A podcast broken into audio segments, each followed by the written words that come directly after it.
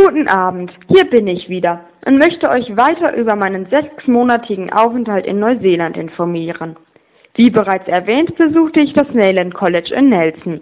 Die Schule hat mir besonders gut gefallen, weil der Schulalltag einfach total anders ist als in Deutschland.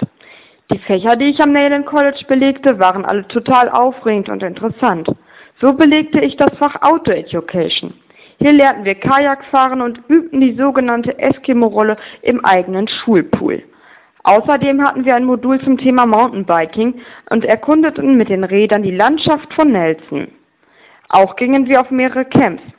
So zum Beispiel in den Karurangi National Park für eine dreitägige Wandertour mit Rucksack und festem Schuhwerk.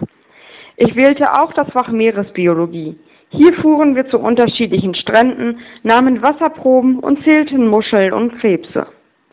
Auch das Fach Media Studies machte Riesenspaß.